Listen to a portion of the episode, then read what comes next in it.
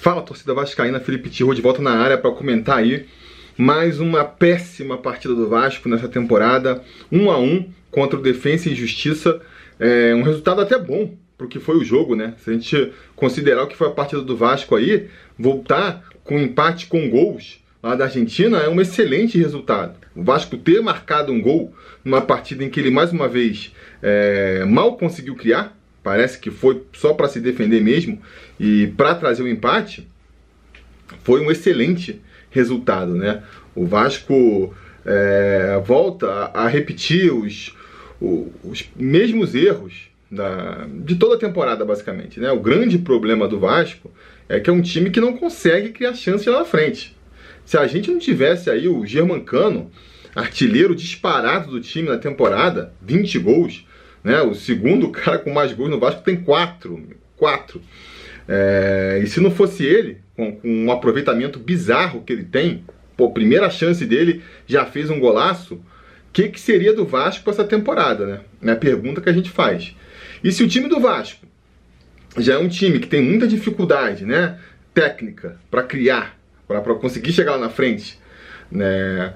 Quando joga com vontade, que nem foi na partida contra o São Paulo, por exemplo, jogando com a preguiça que jogou hoje, aí fica pior ainda, né? Achei o time do Vasco preguiçoso, sim, muito é, acomodado na partida. E, e, aí é isso, né? Pô, o time já é ruim tecnicamente, né? Já não tem nenhum jogador muito talentoso. Ainda joga é, com sono, né? Meio assim, parece que desmotivado. Aí que fica complicado mesmo, né? Aí que fica complicado. O Vasco que veio aí com duas é, mudanças em relação ao que eu tinha falado na preleção, né? É, eu imaginava que eles iam insistir com o Henrique, até porque já, já acreditava nessa postura mais defensiva do Vasco. Eles vieram com o Neto Borges e também com o Pikachu lá na frente, no lugar do Carlinhos. Acredito que por conta de, de, aí, de uma falta de. É, ritmo de jogo do Carlinhos, né? Parece que o Carlinhos ele não ficou assintomático, ele pegou a Covid e realmente ficou um pouco derrubado ali, então deve ter ficado um tempo sem treinar, tanto que ele já nem foi para o jogo contra o São Paulo e agora devia estar em ritmo de jogo. E isso explica, na minha cabeça pelo menos, por que, que o, o Carlinhos não começou a partida e o Pikachu entrou ali no lugar dele e fez mais uma partida muito ruim, né?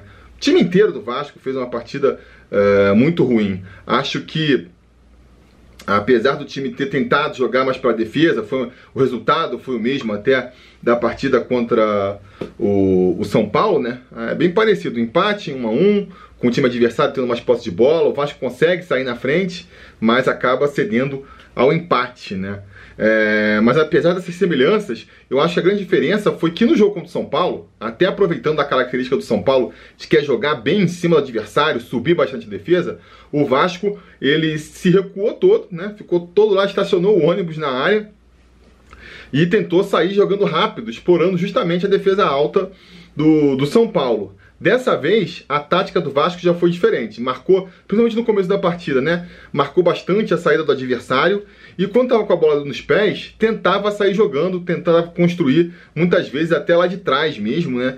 E esse foi o grande problema do Vasco. A gente pode aí apontar muitos defeitos, né? Foi um jogo muito ruim, então tem muita coisa para gente apontar de defeito, mas se eu for escolher um problema do Vasco nesse jogo aqui para apontar, cara, a, a, falta de qualidade na hora de tocar a bola, né? O Vasco deu muitas oportunidades pro, pro Defensa e Justiça no primeiro tempo, não fosse ali ó, o, o Bandeirinha e principalmente né, a, a, falta ali de, de senso de colocação dos atacantes argentinos, a gente poderia já ter saído no intervalo no prejuízo, né? Porque eles fizeram dois gols ali em impedimento, tiveram uns três lances, quatro que saíram na cara do gol, mas estavam impedidos.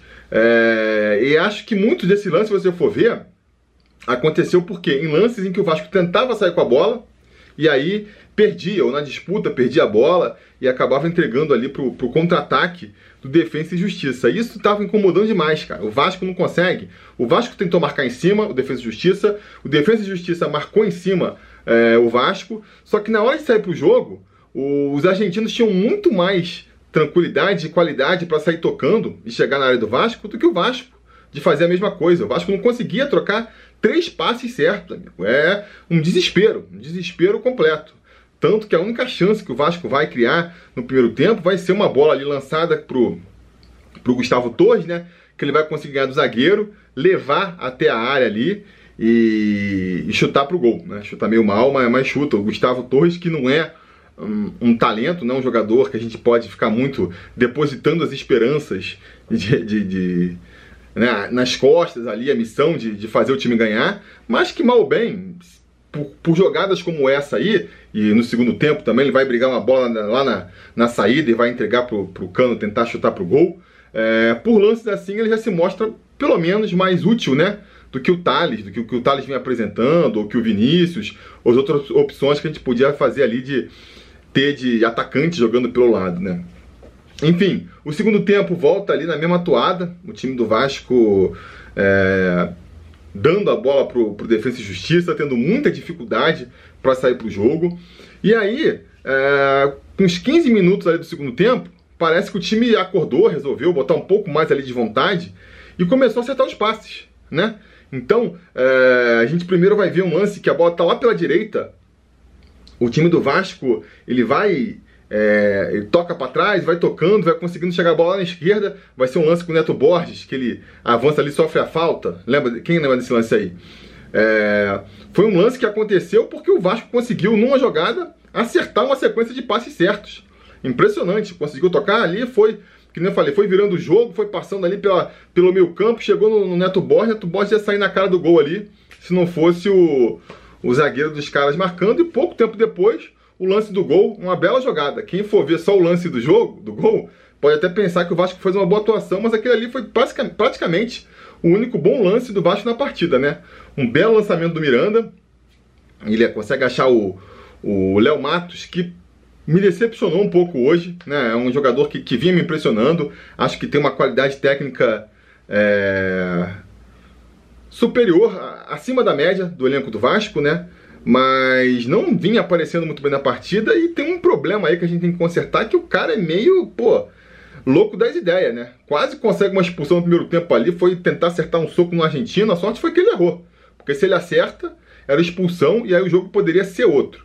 Mas tem a qualidade técnica ali do cruzamento, então ele vai vai ser lançado, Miranda faz um belo lançamento, o né, o Léo Mato chega na bola e cruza ali na medida pro Cano, na primeira oportunidade dele na partida, pegar ali meio de voleio, pá, um golaço, 1 a 0 pro Vasco.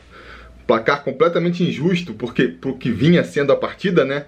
Mas aí o Vasco arriou de novo. Fez o gol, parece que se achou, voltou a, a dar espaço pro Defensa e Justiça e num lance ali depois pelo meio campo, né? É, eu não devo fazer amanhã o, a, a análise individual, já adianto aqui. É, vou fazer sim uma live, a live do mês, se tudo der certo, nada errado, amanhã a gente entra com a live do mês. Então, é, já faço aqui meio que uma avaliação individual. Eu achei nossos volantes muito ruins da partida, tanto o Léo Matos, Léo Matos não, desculpa, o Léo Gil, quanto o, o Marco Júnior. É, meio dispersos mesmo, né? errando muito passe, principalmente, que me irritava mais, e também meio frouxos na marcação. Não estava com, aquele, com aquela garra que a gente viu contra o São Paulo, por exemplo. A gente vai ver isso no lance do, do gol de empate dos caras, né? O, Marco Júnior tenta um bote, erra, aí o Léo Gil também erra, aí o Miranda que tava lá na zaga tem que sair para tentar o bote, erra também, né? A bola sobra ali pro cara, o, o Castan marca de longe também, Castan que também fez uma partida ruim, cara. Precisamos conversar sobre o Leandro Castan. Tá mal, já vinha mal antes de pegar a Covid aí e voltou hoje ruim de novo, sabe? Assim, é, tá, tá sendo escalado no nome, tá sendo escalado no nome, porque se fosse pelo futebolzinho que ele tá atuando ali, para mim seria banco pro, pro Marcelo Alves, pelo menos, né? É, e aí, enfim, os caras conseguem empatar. Uh, Lucão, que fez uma excelente partida mais uma vez, né? Vem se mostrando aí realmente um, um goleiro com, com qualidade para poder ser aí titular da, do Vasco por muito tempo, né? Com a idade que ele tem, a tranquilidade que ele passa, é, agarrou muito bem. Já falei no pré-eleição, já falei antes, eu acho que não vai ser titular tão cedo. Acho que o, o nome, né, do mesmo jeito que o Castan acredito que vai continuar sendo escalado, mesmo estando numa fase terrível, eu acho que por mais que o Lucão se mostre mais goleiro do que Fernando Miguel, ele ainda não vai barrar o Barba no primeiro momento. Por mim seria titular, né? Vamos ver se, se o Sapinto surpreende a gente nessa aí. Mas enfim, nesse lance ele não tinha como agarrar, e aí o o Defensa e Justiça vai fazer o gol do empate, né? E a partir daí o jogo fica meio morno, né? O Defensa e Justiça volta, continua pressionando o Vasco, tentando ali achar o gol da virada, mas sem criar grandes chances, né? É um time fraco tecnicamente, né? Esse time do Defensa e Justiça não, não bota medo em ninguém, né? não dá para ficar. O Vasco, se não conseguiu sair com uma vitória hoje lá da Argentina, foi muito em função das próprias limitações do Vasco do que da qualidade do adversário, né? Mas o próprio Vasco, depois ali do empate, o jogo fica meio morno, o Vasco vai abrindo mão ali, tira primeiro o Pikachu para botar o Carlinhos, né? É, entrou discreto também, acho que pode estar se recuperando, que nem eu falei, da, da, da Covid ainda.